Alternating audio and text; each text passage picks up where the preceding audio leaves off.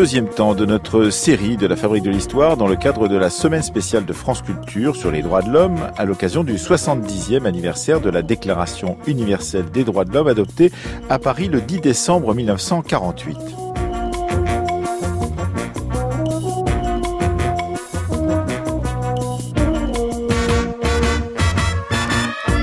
Après avoir euh, hier expliqué la généalogie des déclarations des droits de l'homme avec euh, l'historienne Valentine Zuber, avant demain de nous intéresser à l'inclusion des réfugiés dans cette problématique et après-demain de dresser le portrait dans le documentaire du jeudi signé Séverine Yattard et Marie-Laure Ciboulet d'Eleanor Roosevelt, promotrice de cette euh, déclaration universelle. Arrêtons-nous ce matin avec Séverine Yattard qui a préparé cette émission avec nous et qui la co-animera sur les particularités africaines des déclarations des droits avec Éric Joly, il est chargé de recherche au CNRS et directeur de l'Institut des mondes africains, et avec euh, Alioun Badara Fall, il est euh, professeur de droit euh, Fall, pardon, excusez-moi, il est professeur de droit public, membre du laboratoire Les Afriques dans le monde à Bordeaux.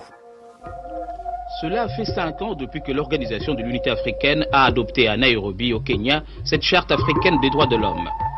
Après la ratification de celle-ci par 31 pays du vieux continent, on s'achemine aujourd'hui vers la constitution d'une commission chargée de la faire respecter. Et cela pour bientôt, comme le souligne le président de l'Association des juristes africains, qui a largement contribué à l'élaboration de cette charte. La charte africaine des droits de l'homme et des peuples prévoit une commission des droits de l'homme et des peuples qui sera chargée de veiller au respect des droits de l'homme et des peuples sur le continent africain. Cette commission sera composée de 11 membres, essentiellement des juristes ou des personnalités qui se sont distinguées dans la lutte pour la défense et la promotion des droits de l'homme. Cette commission pourra être saisie, ce qui est très important, par tout citoyen ou par tout État et toute organisation internationale qui aura constaté que dans un État africain se dérouleraient des violations graves et répétées des droits de l'homme. Ceci dit, elle ne pourra atteindre son objectif que si ces conclusions sont connues par l'ensemble de l'opinion publique africaine et internationale et si les États appliquent ces décisions. Et cette commission, en fait, pourra voir le jour quand? Cette commission va avoir le jour dès que la charte entrera en vigueur. Ça veut dire à partir du mois d'octobre, la charte entre en vigueur. Dès le prochain sommet des chefs d'État et de gouvernement, une élection permettra de désigner les 11 membres de la commission des droits de l'homme et des peuples. Voilà une archive euh, télévisée de RFO. C'était le 5 septembre 1986 pour nous introduire au sujet de ce jour. Avec vous, Séverine Yattard, bonjour. Bonjour. Avec vous, Éric Joly, bonjour. Bonjour. Et avec vous, Alioune Badarafal, bonjour. Bonjour. Merci d'être avec nous. Alors, euh, cette archive, c'est une archive qui euh, dit que entre en vigueur, donc en 1986, cette charte africaine des droits de l'homme et des peuples. Il est important de rajouter ce terme de peuple. En l'occurrence, vous êtes professeur euh, de droit public. Ce moment est un moment important euh, pour euh, la question des droits publics en Afrique, en particulier du droit public en Afrique euh, Les droits de l'homme, surtout. Oui. très important parce que, vous savez, l'Afrique était perçue un peu comme un retard dans ce domaine-là. Euh, les pays étaient indépendants depuis 1960 et c'est uniquement en 1981 que la charte a été adoptée et appliquée à partir de 1986. Alors, est-ce que c'était un retard? Euh, Bien évidemment, c'est un retard quand on regarde un peu ce qui s'est passé ailleurs, notamment des instruments internationaux en Amérique latine, en Europe, etc. Bien, sûr. Mais en fait, euh, c'était peut-être aussi un moment très fort parce que l'Afrique avait besoin, pour des raisons circonstancielles, hein, notamment le découpage des territoires, mm-hmm. la recherche d'une unité nationale, etc. L'Afrique avait besoin d'un petit temps avant de se mettre à l'œuvre en matière de droits de l'homme. La charte, si vous voulez, de l'OUA, de l'Union de l'Organisation de l'Unité africaine, c'était plus préoccupé par des problèmes d'apartheid, de ah. décolonisation que de droits de l'homme. Elle s'est, juste limitée à renvoyer à, la Charte des Nations Unies. Et maintenant, elle était revenue maintenant pour s'occuper justement de, cette, de ces droits de l'homme. Donc, c'était un temps fort avec une idée derrière, une sorte d'africanisation quand même de cette, une sorte de philosophie des droits de l'homme qui n'allait pas à l'encontre de l'universalisme, mais qui voulait marquer sa spécificité. On y reviendra certainement. Et c'était d'ailleurs effectivement euh, une des grandes particularités de cette euh, décision d'avoir une charte africaine des droits de l'homme et des peuples. On y reviendra effectivement avec vous, Alioune Badarafal, dans la deuxième partie de cette émission, mais nous allons commencer bêtement chronologiquement, pourrait-on dire, euh, avec avec vous, Éric Joly, parce que même si on a du mal avec la chronologie à propos de ce dont on va parler avec vous, il y a euh, depuis euh, quelques années une poussée forte euh, depuis l'Afrique, en particulier depuis l'Ouest africain, pour considérer eh bien qu'il y a une peut-être une antériorité, en tout cas qu'il y a des déclarations des droits qui ne s'appellent pas comme cela, qui remonteraient à ce qu'on appelle le Moyen Âge africain, qui a été si bien étudié par François-Xavier Fauvel, qui vient d'être élu au Collège de France. Donc, et ce Moyen Âge africain, en particulier au XIIIe siècle, aurait décidé d'une certaine façon qu'il y avait des droits particulier de protection euh, des individus ou des euh, communautés. Mais c'est assez complexe comme histoire parce que euh, c'est une histoire récente qui renvoie à un passé très lointain, Éric Joly. Oui, c'est d'autant plus compliqué qu'en fait, euh, euh, les, textes auxquels vous faites euh, référence, qui s'appelle, qui revendiquent tout le titre de charte du Mandé, regroupent en fait des versions différentes de l'histoire de Sunyata Keta, le premier empereur du Mali, le fondateur de l'empire du Mali au, euh, XIIIe siècle. Euh, et euh, c'est évidemment en fait des constructions relativement récentes des années 60 aux, années 90-2000 qui ont permis en fait de faire émerger des, des récits, des, des chartes qui en fait sont remontent, se réfèrent à, euh, à, l'empire du Mali, euh, mais euh, sont adaptés aux enjeux du présent et aux revendications de ceux qui les énoncent et, et qui les défendent. Et pourquoi, Éric Joly, donc, il y aurait une remontée comme ça de quelque chose qui est de l'ordre de la culture orale, hein, bien sûr, au moment justement des indépendances? Enfin, Jean-Louis Hamsel parle même de précédents, en parlant notamment de, de la fosse, d'administrateurs coloniaux, qui dans son sa grande écriture de l'histoire de cette région So. Voilà, parlerait déjà de d'une chronique de Sunjata, enfin de quelque chose de l'ordre, en tous les cas d'une charte. Il faut il faut présenter peut-être Sunjata Keita, qui est quand même euh, un personnage important, puisque c'est lui qui est au cœur de, de, de ces chartes du XIIIe siècle. Donc c'est celui euh, qui combattu ou combattant un roi un roi ou un empereur Soso. Soumaworo Kante, oui. donc l'a vaincu et ensuite aurait rassemblé autour de lui les populations euh, qui étaient sous sa coupe pour pouvoir donc euh, décider d'un mode de vie en commun.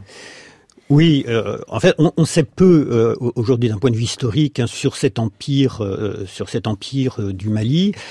on sait qu'en fait, il était peu centralisé euh, et qu'il s'est construit en, en, effectivement en gardant euh, une espèce dans une espèce de vision fédérale les royaumes euh, vassaux dans cette dans cette organisation euh, de, de, de l'empire avec d'ailleurs une capitale qui va euh, changer d'endroit à plusieurs à plusieurs reprises et qu'on n'a pas toujours toujours pas retrouvé et avec l'idée effectivement de qui, sont justement énoncés dans ces différentes épopées de Sunyata, Keta ou dans ces chartes, que euh, Sunyata Keta a fédéré euh, cet empire en euh, rassemblant les différentes composantes de, de, de, de, de cet empire, c'est-à-dire les différents groupes socio-professionnels, les griots, les forgerons, les agriculteurs, mais fortement hiérarchisé d'ailleurs. Il y avait l'idée qu'il fallait reclassifier tout ça. Voilà, et, qu'il fallait aussi donc unir pour avoir une, un espèce de, de, contrat social et politique entre toutes ces composantes, à la fois politiques et à la fois sociales euh, unir. Et euh, donc, il aurait fait ça euh, au moment de son investiture ou juste après la conquête du Mandé, donc sa victoire contre Soumaoro Kanté. Et donc, euh, c'est ce qu'on appelle la, charte de Kurukan Fuga, qui est donc euh, ce, cet endroit où, euh, en Guinée actuellement, où auraient été rassemblés autour de lui ces personnes qui sont sous sa coupe et où se serait décidé justement d'une une sorte de, de, charte qui permettrait de vivre ensemble pour ces populations qui avaient été récemment conquises. L'actrice Mata Gabin nous en lit un extrait. La charte du Kurukan Fuga. Article 1er. La société du Grand Mandé est divisée en 16 porteurs de carquois, 5 classes de marabouts, 4 classes de Nyamakala, une classe de cerfs. Chacun de ces groupes a une activité et un rôle spécifique. Article 2.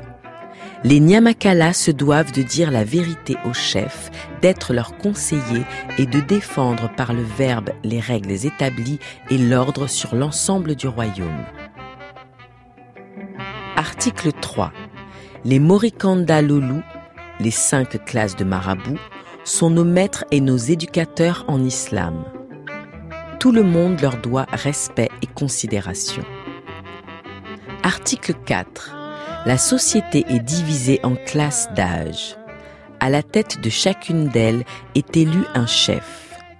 Sont de la classe d'âge les personnes, hommes ou femmes, nées au cours d'une période de trois années consécutives. Les Kangbe, classe intermédiaire entre les jeunes et les vieux, doivent être conviés pour participer à la prise des grandes décisions concernant la société. Article 5 chacun a le droit à la vie et à la préservation de son intégrité physique. En conséquence, toute tentation d'enlever la vie à son prochain est punie de la peine de mort. Article 8. La famille Keïta est désignée famille régnante sur l'Empire. Article 9. L'éducation des enfants incombe à l'ensemble de la société. La puissance paternelle appartient en conséquence à tous. Article 10. Adressons-nous mutuellement les condoléances. Article 11. Quand votre femme ou votre enfant fuit, ne le poursuivez pas chez le voisin.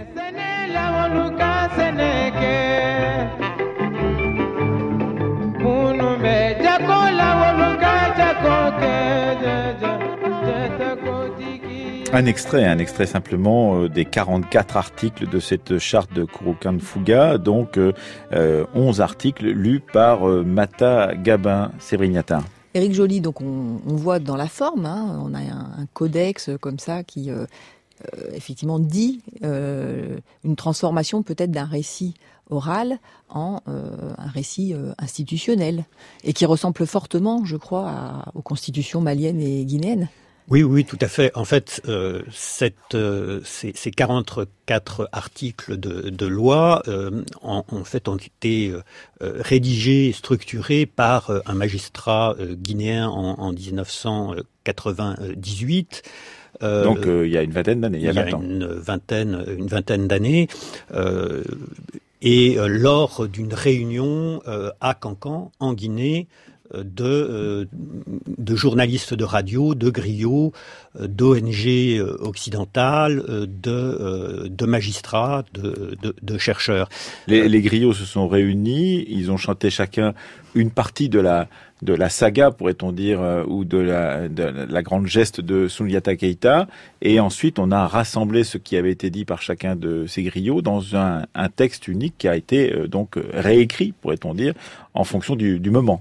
Oui, et, dans une perspective bien euh, bien précise, puisque ce, ce, magistrat, euh, qui est euh, qui est magistrat à la cour d'appel de, de, de, Cancan, l'a tiré effectivement vers un code juridique, vers une constitution, et c'est comme parce que c'était comme ça qu'on voulait la, la, la, présenter. Euh, et, et, en fait, bien entendu, il y a une grande transformation à l'écrit de des, des, des, discours oraux, puisque en fait, un discours oral ne se présente jamais par articles mhm. successifs, etc. Donc, il y a eu un gros travail de retransformation de, de discours des, griots, bien entendu. Et ça nous dit quelque chose aussi sur le fait que le, le Mali actuel, en tous les cas, veuille euh, contrôler, en tous les cas être à l'initiative d'une d'une charte euh, des droits de l'homme. Dans ce contexte, alors est-ce qu'on peut parler de déjà des années 60, euh, Éric Joly, c'est-à-dire que elle chemine, hein, cette euh, ce récit chemine évidemment depuis, Bien sûr, en fait, 40 ans. Sunyata Keta et l'empire du Mali ont toujours été en fait au cœur des des, des revendications identitaires et, et, et nationales de, de pays. Le Mali euh, en premier lieu, euh, d'où son nom d'ailleurs, euh, qui vient de l'empire du Mali, et la Guinée. il faut le rappeler aux indépendants, c'est est une scission donc du Soudan qu'on appelait Soudan français auparavant entre le Sénégal et, le Mali et le Niger en l'occurrence. Donc là, en l'occurrence, c'est la séparation, la création d'une unité nationale, donc le, pays qui s'appelle aujourd'hui le Mali, qui revendique cette antériorité, cette histoire remontant au XIIIe siècle et à Sunata Keita. Exactement. Même si en fait il y avait une fédération euh, un peu avant qui en fait avait déjà le nom du, Mali, mais euh, elle va effectivement éclater et c'est le Mali qui va reprendre le, nom euh, de en s'inspirant de l'empire du Mali. Et jusqu'à présent en fait le, Mali revendique cet héritage de l'empire du Mali et de Sunyata Keta et de son esprit fédérateur notamment qui, qui renvoie à l'idée de paix sociale, d'entente et est-ce que ça, ça n'arrangeait pas aussi euh, la politique internationale? L'idée que ce soit le Mali comme bon exemple euh, de pays euh, décolonisés, Eric Joly. Est-ce qu'il y a cette problématique aussi? Oui, bien sûr.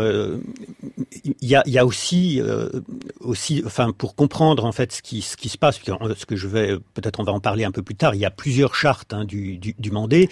Il y a d'emblée une rivalité entre euh, la Guinée et euh, le, euh, le, Mali sur la bonne version de l'épopée de Sunyata et par la suite de la charte du Mandé, puisqu'en fait la charte de Kourougan-Fouga dont, dont, on parle en fait est plutôt la version guinéenne mm-hmm. et la version des griots et euh, de euh, l'historien euh, guinéen Djibril Tamsir Niane, qui, en 1960, c'est-à-dire au moment exact des indépendances, avait déjà publié un livre qui citait euh, Kourougan Fougas et, euh, comme étant le lieu comme étant le lieu de de cette euh, entente entre toutes les composantes de l'empire du Mali. Et l'autre charte du Mandé, c'est le euh, serment des chasseurs, donc qui datait lui aussi du XIIIe siècle, mais un peu antérieur supposément à ce, ce, ce, ce, texte de Kourougan Fouga. il a été collecté, mis en forme par Youssouf Tata Sissé, mais on n'a jamais véritablement connu la version orale authentique et l'UNESCO l'a renommé donc euh, charte du Mandé en, 2007. Un extrait donc de cette charte du Mandé lu par Mata Gabin.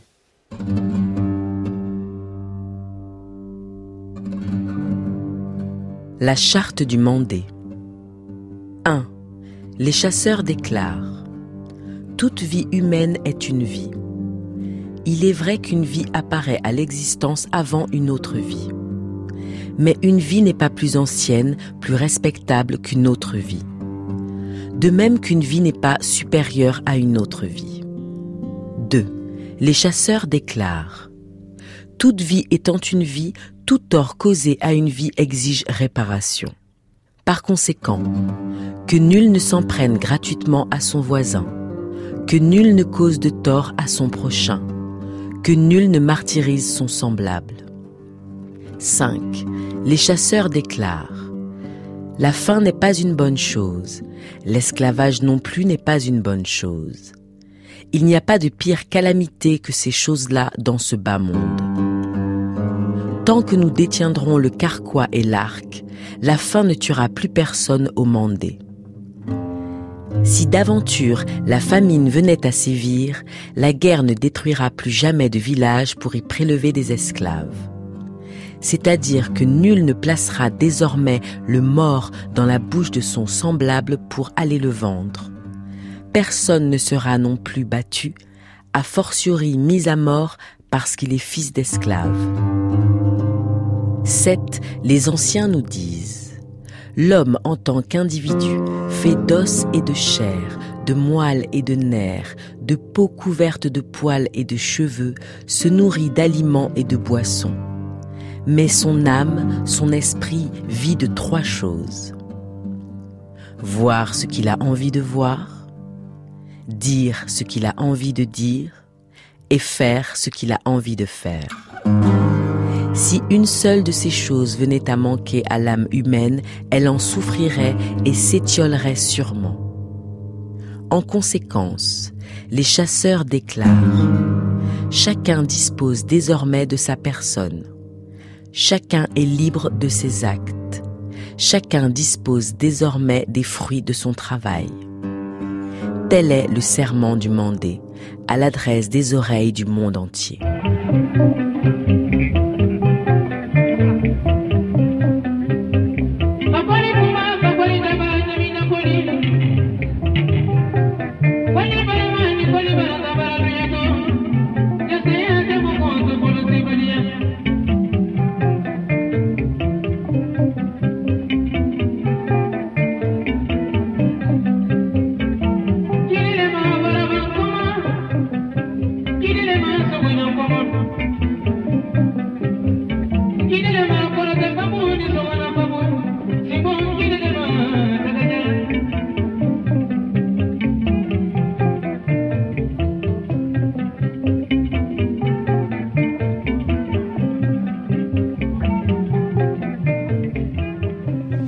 Voilà un extrait euh, de cette euh, charte du Mandé lue par euh, Mata Gabin dans une traduction de Youssouf Tata Sissé Sévrignatar.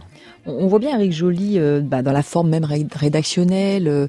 les chasseurs disent, après parfois les anciens nous disent. Il y a une sorte de, mélange même au niveau de bah, des droits et des devoirs hein, qui sont qui sont demandés, énoncés en tous les cas dans, dans cette charte. Ça dit quelque chose sur finalement le voyage que fait ce récit au cours du temps jusqu'à nous. Oui, euh, bien sûr. En fait, c'est un texte qui apparaît euh, en fait en 1991 dans, donc dans, un livre de, euh, de Youssouf Tata Sissé, qui est un chercheur malien, un anthropologue, historien malien, euh, et en fait, à l'époque, il n'y accorde pas beaucoup euh, d'importance. En fait, euh, il n'y a pas, il n'y a que la traduction française. C'est quelques pages dans son livre. Ce n'est que justement à partir du moment où la charte de Kurokanfuga connaît une certaine popularité qu'il va publier ce récit à part en 2003, si je dis pas de, de bêtises, sous le titre La charte du Mandé et autres traditions du Mali. souligner qu'il s'agit de traditions du Mali n'est pas anodin dans le contexte de rivalité entre les différentes chartes euh, du, euh, du, du Mandé et euh, avec un livre qui est illustré aussi de différentes calligraphies par un artiste malien. donc on a une reconstruction à la fois par l'écrit mais aussi par le dessin qui du de cette de cette de cette charte. Est-ce que ça serait ce qu'on a appelé pour le 19e siècle français comme Eric Hobsbawm l'avait mis en place une invention de tradition? Est-ce que est-ce que peut dire ou est-ce qu'au bout du compte, euh, ce cheminement par l'oral jusqu'à euh, être posé à l'écrit dans les années 90, 2000 euh, du XXe siècle pose une question à l'anthropologue que vous êtes, par exemple, Éric Joly? Non, moi je ne parlerai pas d'invention, euh, tout simplement parce qu'effectivement, euh, ce sont des textes qui se sont transformés euh, au, au, au, fil, au fil du temps, en fonction des, encore une fois, des enjeux du, du, présent, en fonction des revendications des différents groupes qui l'énoncent ou qui défendent ce type de charte. Et on est, il est impossible, bien sûr, de dater précisément, sauf pour les événements récents qu'on dont on peut, dont, on est témoin. mais voilà, il n'y a pas d'invention, il y a transformation sur le. Mais, ce qui est intéressant, c'est qu'à partir d'un certain moment, et ça c'est effectivement la, vertu, ou parfois aussi les travers de, de, l'UNESCO, c'est que ça va être transformé en, d'une certaine façon, un texte qui deviendra un texte universel, disant d'une certaine façon que euh, cette charte du Mandé, eh bien, peut être considérée comme l'inscription des droits euh, dans un espace géographique qui est l'Ouest africain dès le XIIIe siècle en l'occurrence. Oui, euh, mais en, fait, effectivement, je, crois que comme tout récit de ce qu'on appelle la littérature orale, tout récit en moins qui ont une prétention historique, euh, euh, il, ne faut pas voir ces textes comme euh, des textes qui traduisent une réalité historique objective, mais comme des textes qui traduisent des points de vue politiques, voire une philosophie politique complexe. Et c'est ça qui rend intéressant ces textes, des points de vue politiques du moment, mais aussi qui se réfèrent à des espaces politiques antérieurs euh, voilà. Et, et, dans le cas de l'UNESCO, je ne sais pas si euh, si, si j'embraye euh, là-dessus, le paradoxe, c'est que en fait, il, il, il, va patrimonialiser, enfin inscrire sur et figer d'une certaine façon, et, et, figer d'une certaine façon, en, en fait, un texte qui est un mixte de la charte de Kourougan-Fouga et de, euh, du serment euh, des chasseurs. Ça, c'est lié en fait à une opération assez bien menée de, du Mali qui va, puisqu'en fait au départ la charte de Kourougan-Fouga est avant tout une charte côté Guinée, et mais Kourougan-Fouga est au Mali et donc, il va y avoir d'abord une patrimonialisation, pardon, de la clairière de Kourouganfouga. Avec la création d'un musée, enfin d'un lieu de Voilà. Et puis euh, ensuite, en 2009, euh, patrimonialisation de, euh, de la charte du Mandé. Charte du Mandé, quand on regarde sur le, le site de l'UNESCO, charte du Mandé établie à Kourouganfouga. Or, euh, quand on regarde en détail. Donc on peut croire que c'est la charte de Kourougan-Fouga qui a été euh, patrimonialisée par l'UNESCO. En fait, pas du tout. Euh, quand on regarde en détail, c'est en fait le serment des chasseurs, donc qui n'a pas du tout été établi à Kourougan-Fouga. Donc il y a un mélange en fait des différentes chartes dans le cas de, de l'UNESCO. De l'UNESCO, oui. Et, évidemment, le Mali a agi beaucoup en ce sens-là, parce que même le ministère de la Culture, etc., Bien sûr. En a fait, incité largement à cette C'est un dossier qui avait été présenté et qui, en fait, lui-même, en fait, génère cette euh, confusion. Euh, et en fait, le Mali euh, gagne sur tous les tableaux, puisque en fait, Kourougan-Fouga, la clairière, est au Mali et le serment des chasseurs est une charte malienne qui vient, du Mali, qui, est censée d'ailleurs avoir été établie dans la première capitale de, l'empire du Mali, d'Akadjalan, qui est au Mali également. Et c'est ce qui est formidable, c'est qu'effectivement on voit combien euh, euh, ces textes euh, passant par l'oral et s'inscrivant dans l'écrit dans la deuxième moitié du XXe siècle deviennent des références au point qu'un film qui est sorti au printemps dernier, signé Olivier Delahaye et Dany Kouyaté, a, mis au cœur de, ce film qui s'appelle Soleil au pluriel, a mis au cœur justement une balade en Afrique pour retrouver sa mémoire d'une jeune femme amnésique qui retrouve sa mémoire en particulier parce qu'on lui raconte la charte du Mandé et Barbara Hendricks chante dans ce film Long Walk to Freedom.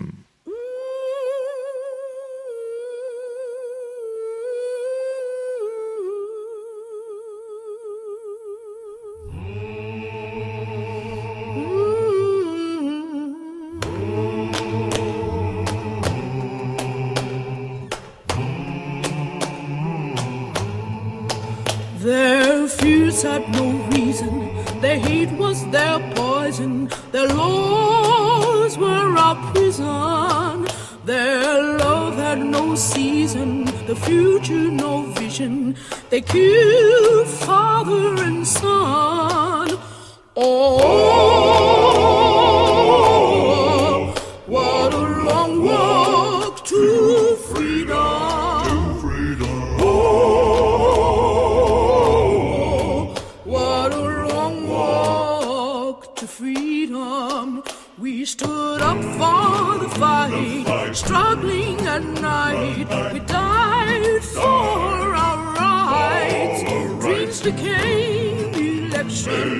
Barbara Hendricks qui chante euh, A Long Way to Freedom donc euh, pour le, la bande originale du film Soleil sorti cette année, un film d'Olivier Delahaye et d'Annie Kouyaté qui donc euh, prend appui sur cette charte du Mandé dont on parlait à l'instant même avec vous, Éric Joly. Euh, Alioune Badarafal, y a-t-il une référence à, ces textes anciens euh, dans euh, la charte africaine des droits de l'homme et des peuples dont on parlait au tout début de cette émission ou pas du tout? Est-ce que d'une certaine façon cette création des années 1980 ne tient, tient compte ou ne tient pas compte justement de ces textes traditionnels remportés, portés par les, les griots dans l'Ouest africain?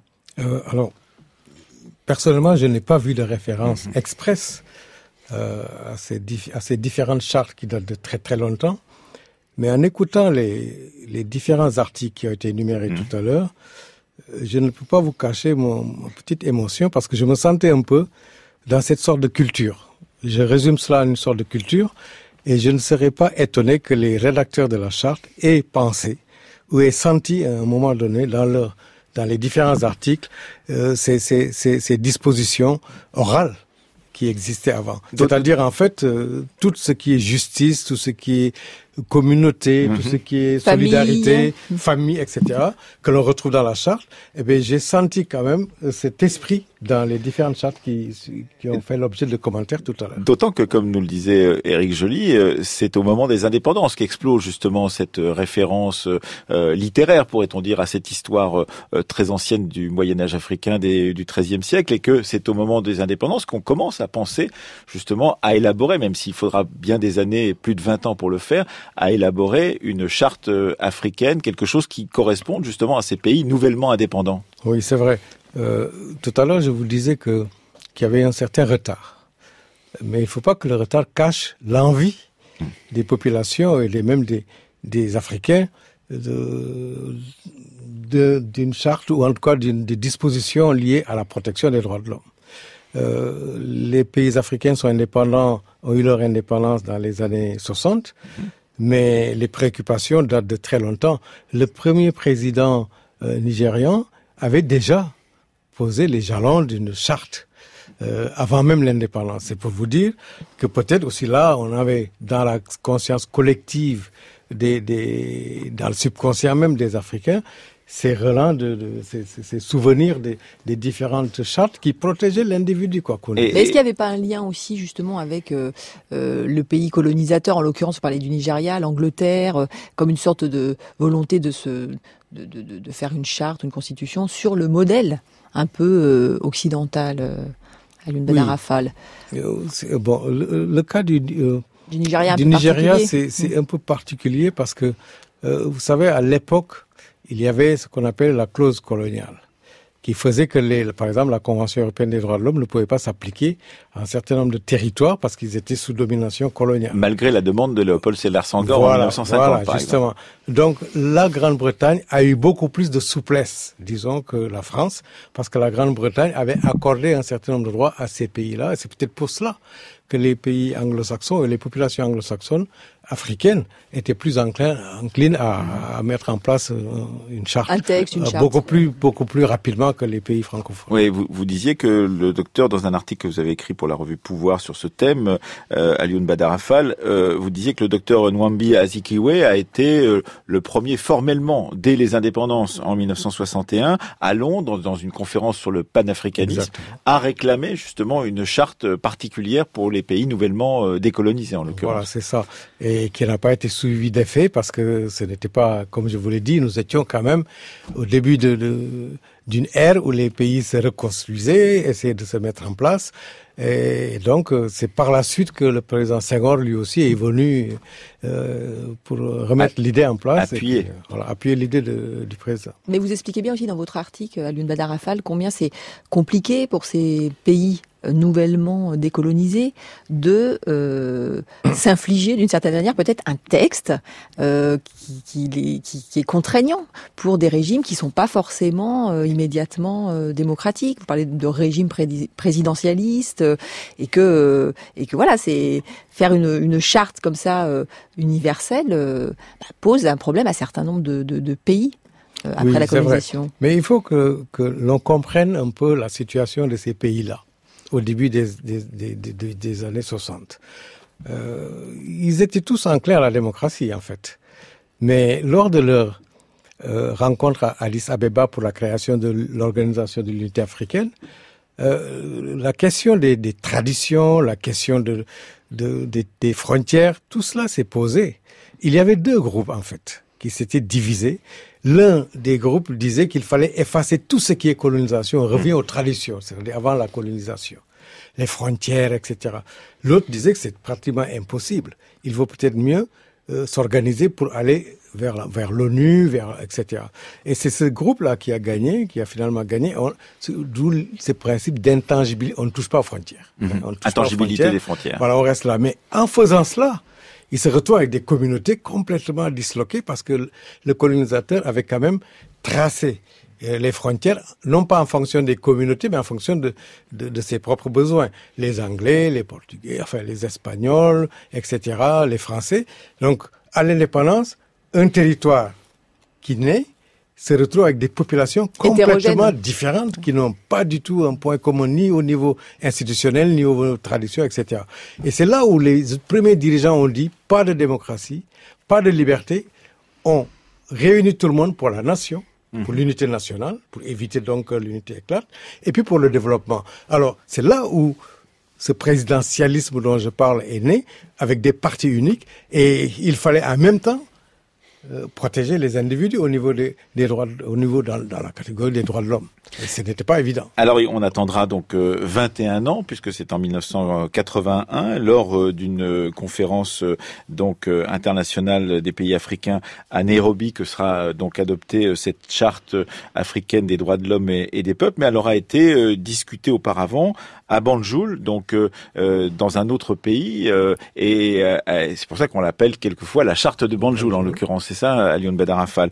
Et donc, on va écouter euh, un extrait, les articles 2, 18 euh, et 20 de cette charte africaine des droits de l'homme et des peuples, donc lue par Matagaba. Charte africaine des droits de l'homme et des peuples. Article 2. Toute personne a droit à la jouissance des droits et libertés reconnus et garantis dans la présente charte sans distinction aucune, notamment de race, d'ethnie, de couleur, de sexe, de langue, de religion, d'opinion politique ou de toute autre opinion, d'origine nationale ou sociale, de fortune, de naissance ou de toute autre situation. Article 18. 1. La famille est l'élément naturel et la base de la société. Elle doit être protégée par l'État qui doit veiller à sa santé physique et morale. 2. L'État a l'obligation d'assister la famille dans sa mission de gardienne de la morale et des valeurs traditionnelles reconnues par la communauté. 3 l'État a le devoir de veiller à l'élimination de toute discrimination contre la femme et d'assurer la protection des droits de la femme et de l'enfant tels que stipulés dans les déclarations et conventions internationales. 4. Les personnes âgées ou handicapées ont également droit à des mesures spécifiques de protection en rapport avec leurs besoins physiques ou moraux. Article 20. 1. Tout peuple a droit à l'existence. Tout peuple a un droit imprescriptible et inaliénable à l'autodétermination. Il détermine librement son statut politique et assure son développement économique et social selon la voie qu'il a librement choisie. 2 les peuples colonisés ou opprimés ont le droit de se libérer de leur état de domination en recourant à tout moyen reconnu par la communauté internationale. 3. Tous les peuples ont droit à l'assistance des États partis à la présente charte dans leur lutte de libération contre la domination étrangère, qu'elle soit d'ordre politique, économique ou culturel.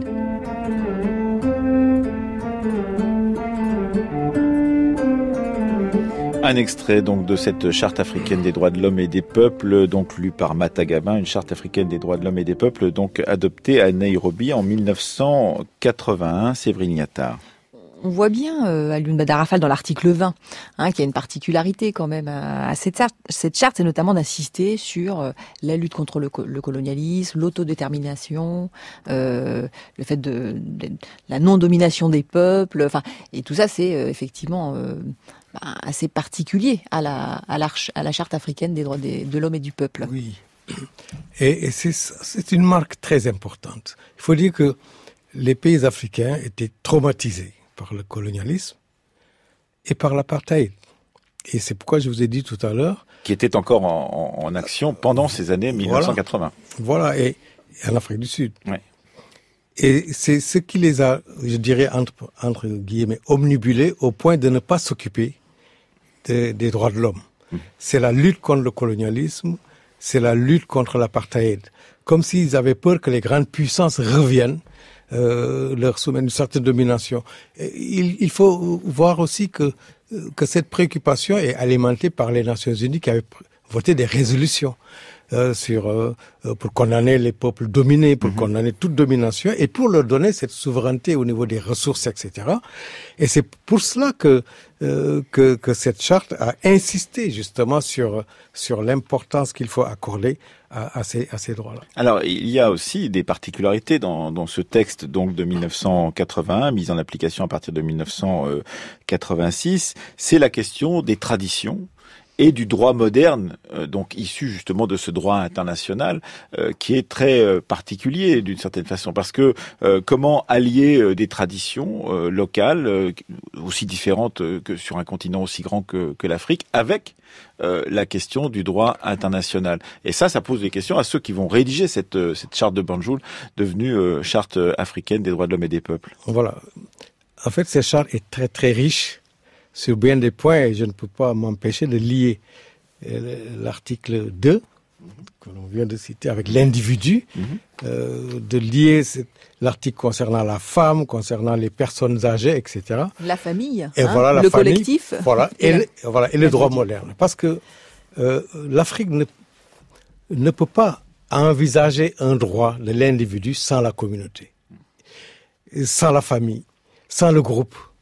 Parce que dans ce groupe existent des traditions, je peux dire des règles morales qui, contrairement à ce qu'on pense, bien sûr, on parle de menaces aujourd'hui avec, avec les moyens de communication qui peuvent faire éclater une famille. Mais encore aujourd'hui, je peux vous dire que l'Africain a du mal à se séparer du groupe, quelles que soient les revendications concernant sa propre liberté, etc. Et, et, et c'est cette combinaison qui a été formidablement réussi, je dirais, par les rédacteurs de la charte, qui considèrent que l'individu et la société ne font qu'une chose. À la limite, c'est deux faces d'une même médaille. On ne peut pas séparer l'individu de la communauté. Et dans cette communauté, mais il y a des traditions. C'est la famille. C'est la solidarité. C'est aussi le, le besoin de, de venir vers l'autre. Vous savez, euh, il y a un proverbe, euh, beaucoup de proverbes dans ce domaine-là, comme euh, le proverbe Wolof, moi je suis, je suis Wolof, je suis du Sénégal, -hmm. qui dit que l'homme est le remède de l'homme. Mm. On pense souvent aussi que c'est l'homme va aider l'homme. L'homme est le remède de l'homme. Si l'homme est en, en difficulté, difficulté c'est l'autre qui va l'aider. Mais attention, il y a une réciprocité. C'est que l'homme qui n'a même pas qui n'est pas en détresse, mais il a besoin de l'autre. Mmh. Il ne peut pas vivre isolément. C'est pas simplement l'homme qui est malade qui a besoin, qui, qui, qui sollicite l'autre, mais celui qui n'a, qui n'éprouve aucun mal, mais il ne peut pas s'isoler au point de vivre tout seul. Mais vous dites euh, effectivement dans votre article dans la revue Pouvoir, en l'occurrence à Lyon Badarafal, que effectivement cette charte euh, pose des questions aux sociétés africaines tout de même parce que euh, les droits et les libertés traditionnelles persistent. Vous le dites euh, qu'il y a une large légitimité, elles ont une large légitimité euh, ces libertés traditionnelles auprès des populations, mais qu'effectivement elles défendent parfois des choses qui, au point de vue international ou d'un autre point de vue moderne entre guillemets, hein, donc comme l'excision, la polygamie, le travail des enfants, pose des questions même juridiques internationalement. Donc comment euh, justement faire avec euh, ces contradictions qui sont des contradictions internes aux sociétés africaines et à leur inclusion dans l'espace euh, juridique international? Vous êtes professeur de droit public. Je Mais là, vous touchez un problème vieux et, et en même temps actuel. C'est que les pays africains se trouvent entre l'universalisme des droits de l'homme et ce que j'appellerais le régionalisme ou la spécificité des droits de l'homme en Afrique. Euh, Est-ce qu'on peut diviser les droits de l'homme en deux catégories eh C'est impossible. L'homme est un homme, qu'il soit blanc, noir, asiatique, sénégalais, burkinabé ou brésilien. L'homme est un homme et en tant que tel, on ne peut pas diviser les droits. Donc le, les droits de l'homme ne concernent que l'homme et donc l'Africain ne peut pas prétendre être différent des autres pour créer ses propres catégories de droits. C'est pourtant ce qu'essayent de faire, par exemple, les, on le disait hier avec euh, Valentine Zuber, euh, certains pays d'Asie, euh, avec l'exception asiatique d'une certaine façon, disant, eh bien, on, on acceptera les droits de l'homme quand on sera arrivé à un stade suffisant de développement économique qui permettront de les appliquer d'une certaine façon. Et pour l'instant, ils s'en tiennent à l'écart, en l'occurrence. Voilà, mais ce sont des excuses. Moi, j'appelle ça des résistances.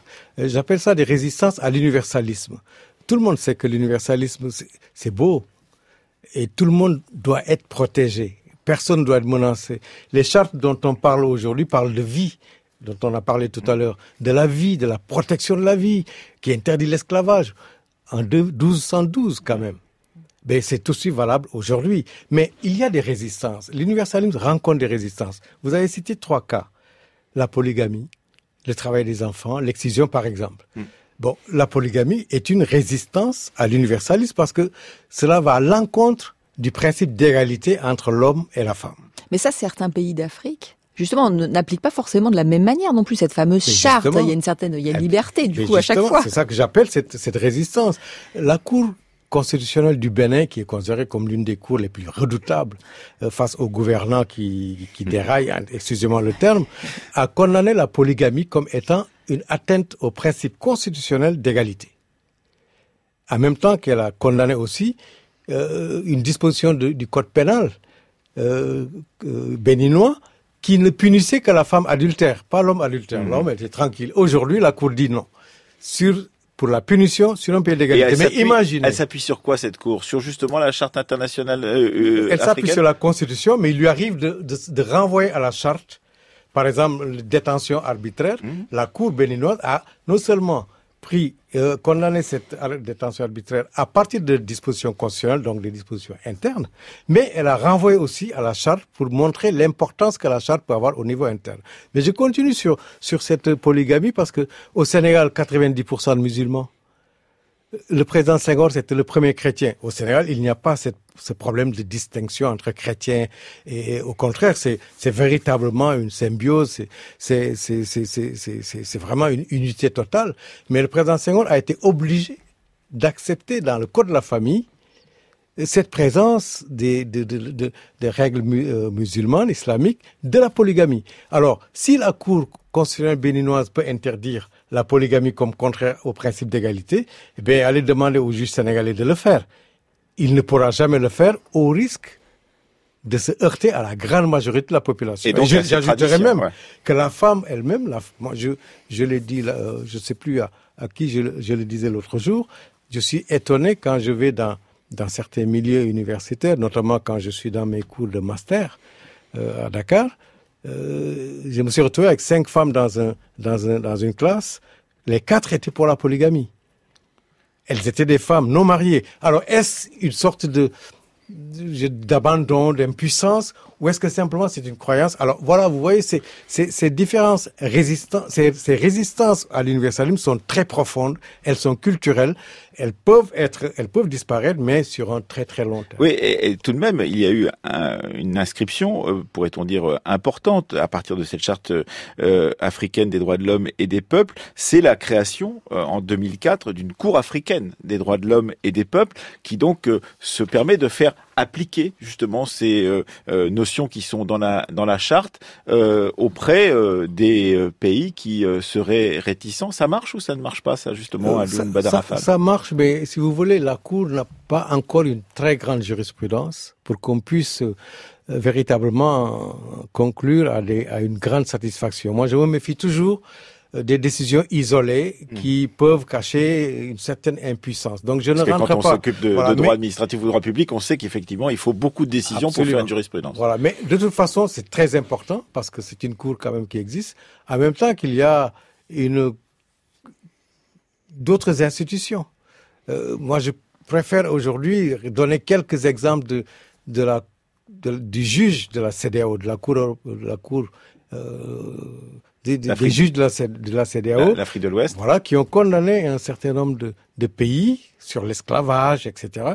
Et, et, donc on a un certain un début de jurisprudence un peu partout euh, qui sont qui est assez intéressante euh, et qui qui donne quand même une, je dirais, qui nous rend optimistes quant à l'issue de cette. Et il y a des protocoles également hein, qui se sont ajoutés euh, relatifs aux droits des femmes, de l'enfant, hein, euh, durant ces années 2003, 2005 et 99 pour les droits de l'enfant. Voilà, mais vous savez, tout cela aussi, on aurait pu ne pas créer un protocole pour les droits de l'enfant ou de la femme, parce que on retrouve tout cela dans la charte. Mais c'est pour renforcer davantage ce que moi je considère comme étant perçu comme les personnes fragiles, vulnérables. Parce que la femme est vulnérable. Euh, c'est pour, les sujets qui sont, euh, qui sont... ambigus, paradoxal ou enfin tous les cas paradoxaux, je veux dire, qui qui posent problème. Hein, voilà, qui posent problème parce qu'il y a beaucoup de violations des droits de la femme. Euh, ce n'est pas simplement. Le, euh, vous savez, la polygamie est, est souvent acceptée par la femme pour des raisons religieuses ou d'autres raisons. Mais une femme battue, c'est autre chose. La femme battue n'accepte pas d'être battue. Et pourtant, je ne dirais pas que c'est uniquement en Afrique, parce qu'ici aussi il y en a, mais ça existe. Euh, il y a des droits aussi, par exemple, le droit de porter son nom, le droit d'avoir un patrimoine, euh, dans le mariage, etc. Tout cela fait partie de ces charges et c'est très intéressant de les, connaître pour leur donner la possibilité de les revendiquer aussi. Merci d'être venu jusqu'à nous, à Lyon Benarafal, pour nous expliquer justement euh, la particularité et les tensions qu'il peut y avoir autour de ces notions de droits de l'homme euh, sur un territoire euh, aussi gigantesque que l'Afrique contemporaine, sur un continent aussi grand que cela. Merci beaucoup. Et puis, je crois que vous partez à une soutenance de thèse tout de suite, de bonne soutenance de thèse. je, je regrette de ne pas vous avoir parlé quand même de, de tout ce qui tourne autour de la notion de peuple et puis même l'individu dans le groupe. Parce que est-ce que le fait d'être dans un groupe ne fait pas disparaître la liberté individuelle qui est si chère eh, et qu'on retrouve dans la déclaration de 1789. Tout cela constitue des, des sujets sur lesquels on aurait pu euh, Aussi discuter. mais c'est moi qui vous remercie de m'avoir On vous lira en tous les cas dans cet article que l'on peut trouver sur les bons euh, moteurs de recherche qui rassemblent euh, les grands articles de sciences humaines et de droit. Donc c'était un article pour la revue Pouvoir. Alioune Badarafal, merci beaucoup. Éric Joly, merci beaucoup d'être venu aussi pour cette émission. merci.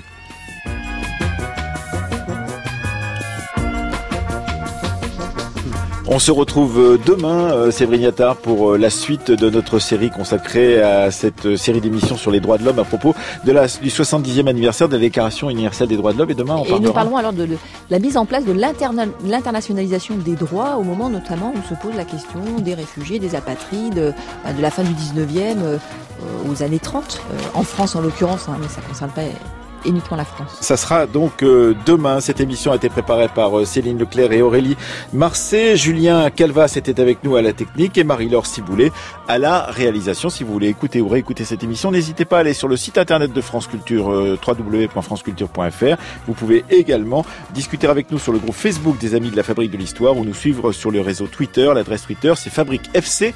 Fabrique FC.